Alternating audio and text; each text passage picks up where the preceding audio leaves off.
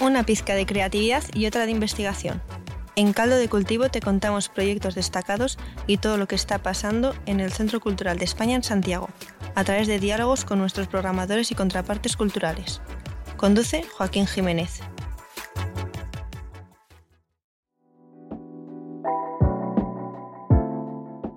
Hola a todos, estamos en el segundo capítulo de Caldo de Cultivo con un invitado especial que nos llegó Flash y que además viene recién llegando desde las Europas, viene con calor, viene para enfrentar el frío de lo que tenemos acá. Me encuentro felizmente con Máximo Corbalán, que fue el seleccionado del de, proyecto Cultura Resident que realizamos con la Dirección General Cultural de Patrimonio mediante el Consorcio de Museos de la Comunidad Valenciana. Eh, Cultura Resident es un programa de intercambio de residencias culturales que cada año selecciona a un artista y en este caso eh, tuvimos la suerte de que Máximo se presentó para, esta convocatoria y eh, en la cual se seleccionó su proyecto Colindar. ¿Cómo estás, Máximo? Hola, muchas gracias por la invitación. Estoy muy contento con la investigación feliz del un poco del resultado de, esta investigación y, nada, y contento de estar aquí en esta entrevista. Oye, eh, hay muchas cosas. Con Máximo estábamos conversando. Como saben, Caldo de Cultivo es un, programa eh, no informal, diría yo, pero bien distendido que tiene que ver con cómo visibilizamos estos espacios de la cultura que no necesariamente están tan pauteados o tienen que ver con las cosas sesudo. El proyecto de Máximo sí que lo es y por supuesto que tiene una base de investigación muy grande pero eh, queremos abordarlo desde una manera que pueda ser cercana y donde ustedes puedan conocer esos procesos que también las residencias buscan visibilizar. Así que, ¿qué mejor que Máximo nos cuente de qué se trata el proyecto Colindar que fue hacer a la residencia? Colindar parte de, como la palabra lo dice, de, hacer dialogar y poner en contraposición eh, dos materialidades, dos formas, dos sistemas, eh, dos mundos básicamente, ¿no? Y a grandes rasgos tiene que ver con la idea de, del norte global y el sur global, ¿no? Y de alguna manera como el bienestar que tiene el, norte global en general, sobre todo Estados Unidos y, Europa, de alguna manera eh, es a costa del sur global, ¿no? Y entonces eh, esto se mezcla, se mezcla también con, con lo que se nos viene hoy día encima cada vez más, ¿no? que tiene que ver con el cambio climático, de alguna forma, y que, y que, y que da cuenta, digamos, del grado de explotación al cual se está sometiendo esto, estos otros lugares y en general el mundo, digamos, y que también nos hace preguntarnos, ¿no? Y ahí entramos todos, ¿no? No solo el sur y el norte.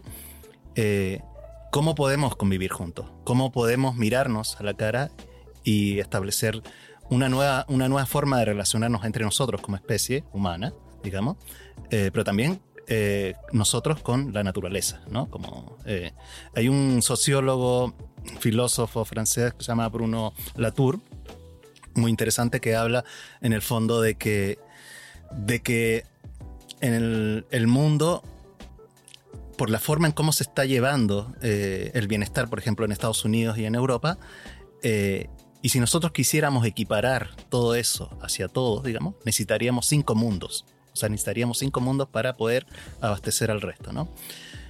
Y, hoy día, de alguna forma, eh, eso está traspasando, digamos, ¿no? Como eh, está traspasando ya las barreras que, se ponen, las vallas, eh, las fronteras, digamos, que, se hacen política eh, a entender que tiene que ver mucho más con cómo, cómo, cómo vivir en, comunidad, cómo vivir juntos, ¿no? Cómo repartirse de alguna manera esto. Oye, encuentro que es, bueno, muy contingente porque veo que el proyecto tiene una pata medioambiental, tiene otra, otra pata que tiene que ver como con la construcción de sociedad y eh, para los oyentes del podcast, que probablemente la mayoría son chilenos, eh, saben que estamos atravesando un proceso de eh, nueva constitución, donde también es importante y estamos tratando de configurar nuevas maneras de relacionarnos. Entonces, ¿desde qué, qué, aspectos estás tratando de congeniar en esta relación? ¿Tienes una mirada crítica respecto a los procesos migratorios? ¿Tienes una, una propuesta respecto al tema del cambio climático? ¿Cómo por dónde va? Mira, el proyecto se, yo vengo haciendo eh, esta investigación desde el 2009, en varios puntos de, como del, del lugar un poco desde mi condición privilegiada como artista contemporáneo que me permite ganarme esta residencia como la que me gané en el Centro Cultural de España con la comunidad valenciana. Eh, pero es una, una, en el fondo es una investigación nómade, ¿no? Que tiene que ver y que, y que en principio tiene que ver como con la, la idea de, de la frontera política eh, pura y dura, digamos, ¿no? Y que ha ido mutando hacia, hacia entender también como eh, a, la naturaleza también como un fenómeno migratorio, ¿no? Como eh, en contraposición, porque estamos hablando de arte también, ¿no? No estamos hablando de, de, una tesis doctoral en, en, economía ¿no? o en geopolítica, ¿no? Entonces, como es arte, finalmente a mí me permite dialogar entre, por ejemplo, pensar todos estos fenómenos, ¿no? Como la sequía, como, como los incendios, como en fin, ¿no? Como todos estos fenómenos que, estamos viviendo, estas olas de calor, estas grandes inundaciones, también como fenómenos migratorios, ¿no? Y entender que, que esta, esta, esta situación como contraste político que pone, por ejemplo, por hablar de Estados Unidos, ¿no? Como de subir la valla para que no entres personas, eh, termina siendo un poco gracioso porque no puedes parar la sequía, no puedes parar eh, las inundaciones, no puedes parar finalmente el desastre que está quedando en nuestro planeta, ¿no? que es un problema global en donde todos somos parte de él. ¿no? Qué interesante, porque en el fondo el proyecto, por lo que voy entendiendo y me vas contando, nos permite también establecer estas relaciones eh, entre nosotros mismos porque estamos en el mismo buque del mismo planeta donde vamos a ser afectados por todos estos procesos medioambientales. Entonces, entender el medio ambiente como una parte de la estructura que forma nuestra sociedad también es clave para, poder abrir nuevos puentes, ¿o me equivoco? Sí, sí, sí, totalmente. Ahora, yo no sé si en, eh, en esta investigación, para ser franco, eh, logré dar cuenta o, hubo tanta investigación acerca de, lo natural, ¿no? porque básicamente lo que se hizo en Valencia fue como tratar de contactar a todos los agentes que tuvieran eh, de alguna manera una importancia con el fenómeno de la migración humana, de alguna forma. Eh, se hicieron 11 entrevistas, eh, que, es muchísimo para estar en un mes, digamos, porque no es, digamos, levantar el teléfono y decir, ok, oye, necesito entrevistarte, no, tienes que llegar, la gente te mira con sospecha. No funciona como un caldo cultivo que nos encontramos en el pasillo y entramos al tiro. Exacto. No, por supuesto, requiere profundidad. Y... No, y claro, y, establecer diálogos y encontrarse con el otro y que el otro es, de alguna forma se sienta en confianza, ¿no? Porque también... Eh, eh, de alguna manera son gente en algunos casos que han vivido procesos bien difíciles. Por ejemplo, entrevistamos a, al líder de, la agrupación Aquarius, sobrevivientes de Aquarius, que es el barco que, que recibió eh, con alrededor de 650 inmigrantes eh, eh, Valencia, ¿no? Y, de alguna manera recoger la historia. Entonces, es una persona que todo el mundo igual quiere entrevistar, digamos, pero que a él en realidad no le interesa mucho dar entrevistas porque finalmente es como sentirse usado, ¿no? Como en, muchos aspectos. Eh, entonces, claro, para poder establecer un, un, encuentro, finalmente son muchos, ¿no? Como encuentros, ¿no? Como conversar, tomarse un café, eh, mostrarle lo que uno hace, por qué lo hace, qué sé yo. Y eh, y finalmente no se, se logra, ¿no? Claro. y, y, en relación a lo, a, lo natural, está, estamos muy interesados porque esta investigación se hizo con, con la socióloga eh, Cristina Bianchi, que es italiana también, y que, y que lo hicimos en conjunto. Eh, decidimos ir hasta Alzajira, cruzar a Gibraltar, un poco para entender también este espacio real, ¿no? Como de, separación física. poder ver a África desde Europa, cruzar a Ceuta, poder ver desde Ceuta, desde África a Europa, cruzar a Marruecos, que ya es eh, otro, otro continente, o sea, ya no es España en ese caso, eh, y, darse cuenta de alguna forma la, lo fácil, ¿no? Lo brutalmente fácil que es para alguien que tiene pasaporte tomar un ferry y en 40 minutos estar al otro lado, ¿no? Claro. Oye, quiero, quiero que me cuentes, porque claro, nosotros podemos ir y volver un poco en lo que es tu viaje, Pero todo este, esta investigación en esta patita se marcó dentro del programa de Cultura Reciente. Entonces, si me puedes contar también eh, cómo fue este viaje en general, así como cronológicamente. ¿Te, te avisan de la selección? Y después tú partes, desarrollas el proyecto que venías investigando desde antes. ¿Cómo, cómo fue ese, esa travesía nómade que, me estás contando ahora, en, en orden más o menos? Eh, bueno, mira, esta investigación, como por medio de la residencia que te decía que partió del 2009, partió en Marsella, en la FRAC, que, que es una que es un espacio como parecido al, al, Ministerio de Cultura chileno, digamos. Eh, luego fue en Barcelona, luego fue en Seúl, en, en Corea, luego en, en, Ciudad Juárez, en México, luego aquí en Santiago, en Buenos Aires, eh, luego en eh, en Suecia el año pasado y esta vez que yo postulé, digamos, como postula todo. Y eh, curiosamente me avisaron dos semanas antes ah. de partir, eh, que fue así como, hola, sí, te ganaste el, el proyecto. Vamos, vamos, vamos.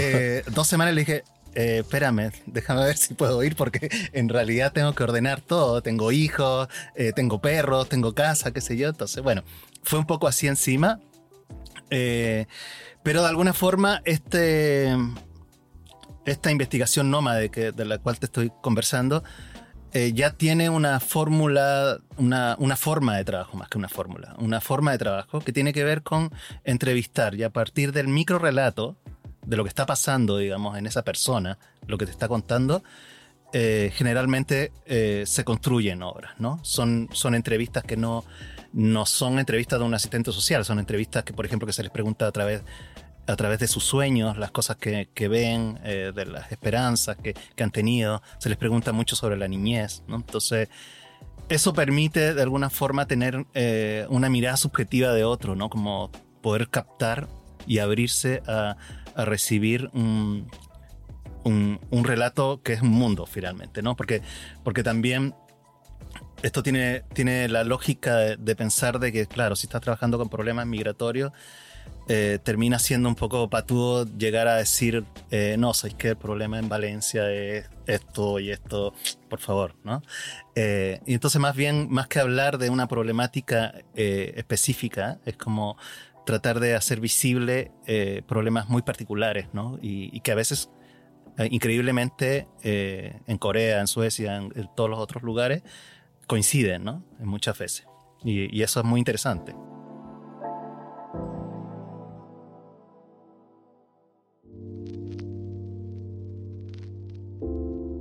Bueno, ya quisiera yo poder acompañarte en tus viajes, porque sin duda tienes que haber visto un montón de realidades diferentes que van complementando toda esta narrativa bien grande.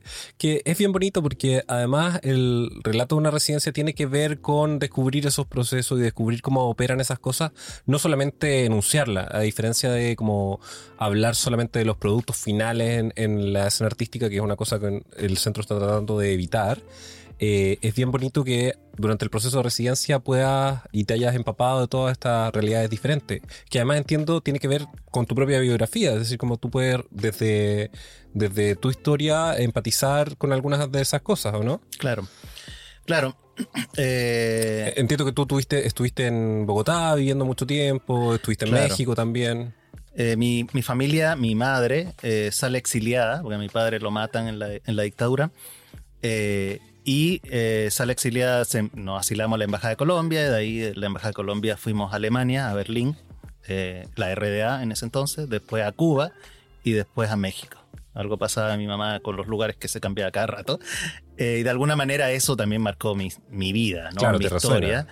Y también, que lo decía, lo he dicho varias veces, a mí me facilita también llegar a las personas de esa forma, ¿no? Como eh, igual es, impresionante, pero cuando tú te acercas a alguien que ha tenido una historia de vida similar, digamos, pero más actual, evidentemente, eh, y tú le dices, bueno, yo fui refugiado político por ACNUR durante 17 años, eh, de alguna manera se producen encuentros, ¿no? Creámoslo o no, como de empatía, decir, ok, el que está al frente entiende un poco de qué, de qué estamos hablando, ¿no? Como eso. Sin embargo, yo debo decir que, y en esto le agradezco a mi madre siempre, que, que mi madre nunca, nunca se victimizó. entonces, de alguna forma, eso también tiene que ver con, con, mi propia investigación. A mí, a mí no me interesan los relatos de victimización. Me, me interesa mucho como la, la, fuerza, la fortaleza, la búsqueda ¿no? de, de, de en estos relatos, ¿no? las posibilidades de apertura y de encuentro. Bueno, yo creo que de eso se trata. En el fondo, las personas también se desplazan o en casos se ven obligadas a ser desplazadas para encontrar cosas. Entonces no nos podemos quedar solamente con, el relato doloroso, que sin duda hay que rescatarlo para poder hacer, er, establecer medidas de reparación y justicia cuando sea necesario. Eh, pero tiene que ver con cómo podemos construir mundos distintos, quizá aporroneando esto que hemos configurado en la frontera. Creo que, creo que es súper importante y es bonito que el, que el proyecto lo arme y sobre todo lo arme desde una instancia binacional como es la residencia en la que estás participando. ¿Cómo es el proceso de trabajar en una residencia? Porque no todos los auditores saben qué son.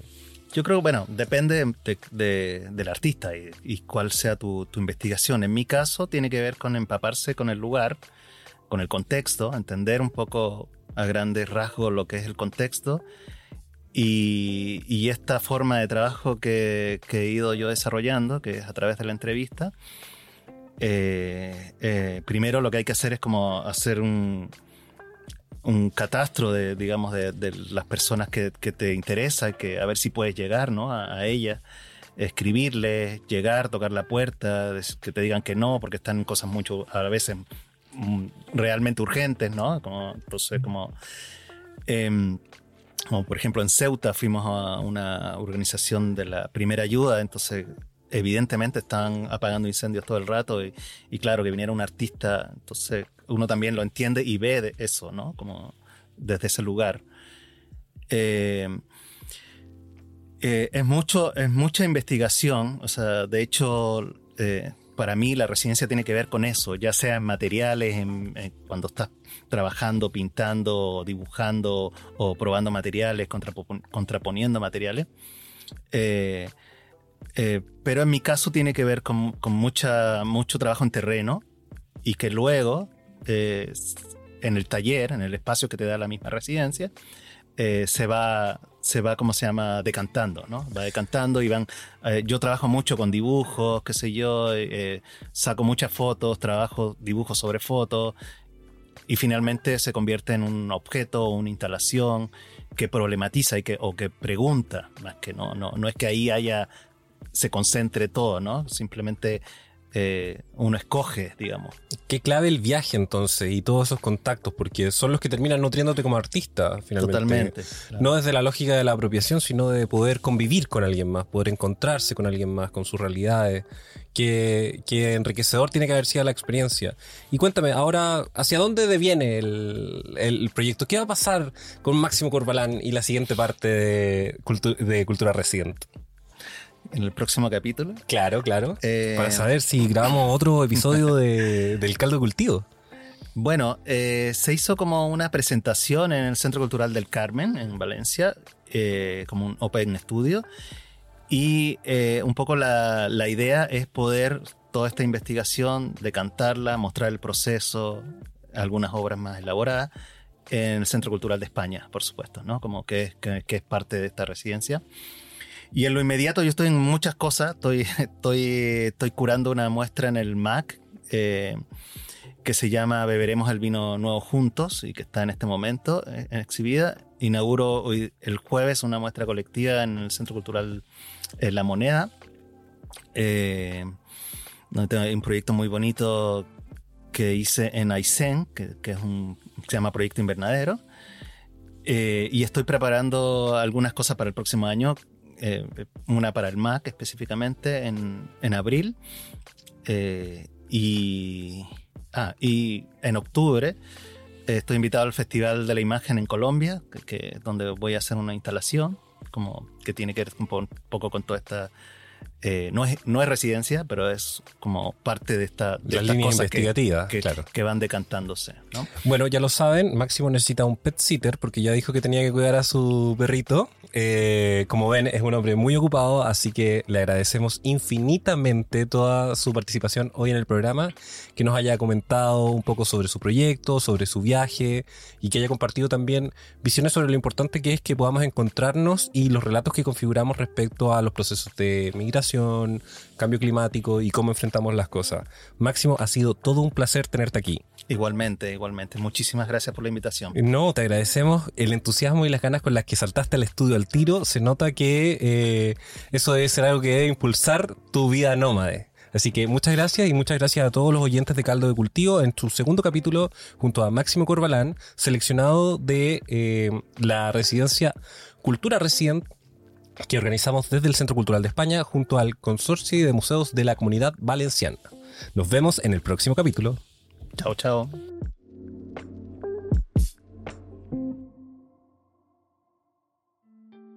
Las opiniones vertidas en este capítulo son de exclusiva responsabilidad de quienes las emiten y no representan necesariamente el pensamiento de Radio Inventada ni el Centro Cultural de España en Santiago.